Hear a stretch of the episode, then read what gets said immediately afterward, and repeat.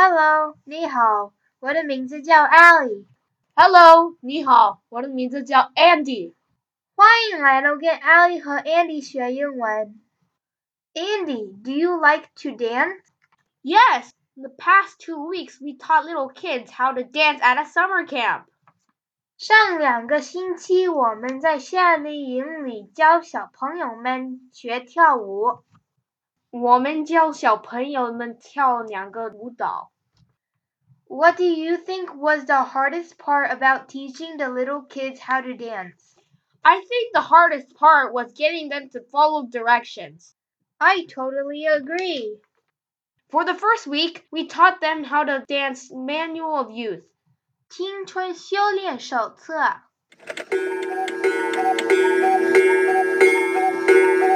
跟着我左手右手一个慢动作，右手左手慢动作重播。哦，这首歌给你快乐，你有没有爱上我？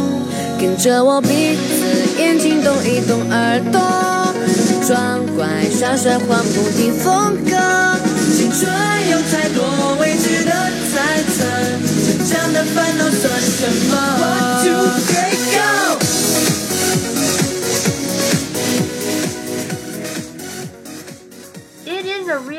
on an exciting song by T.F. Boys. Some children were shy at the beginning, but at the end, everyone enjoyed the dance. We were so excited. For this week, we are teaching them seaweed dance, Hai Cao Wu.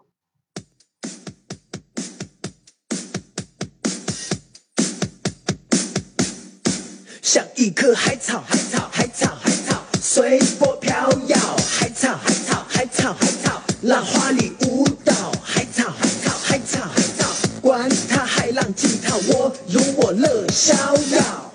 人海呀，人海呀，茫茫啊，茫茫啊，随波逐流，随波逐流，浮，浮沉沉。人生啊，如梦啊，亲爱的你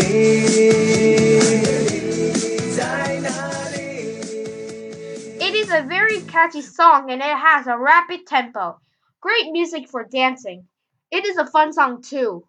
What song should we teach them next week? How about Cha Cha Slide? Sounds good. 谢谢收听。 We're gonna get funky.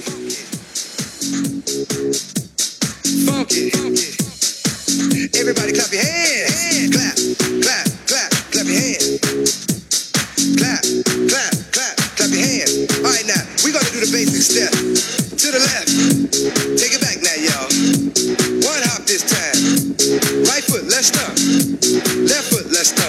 Cha cha, real smooth. Turn it out.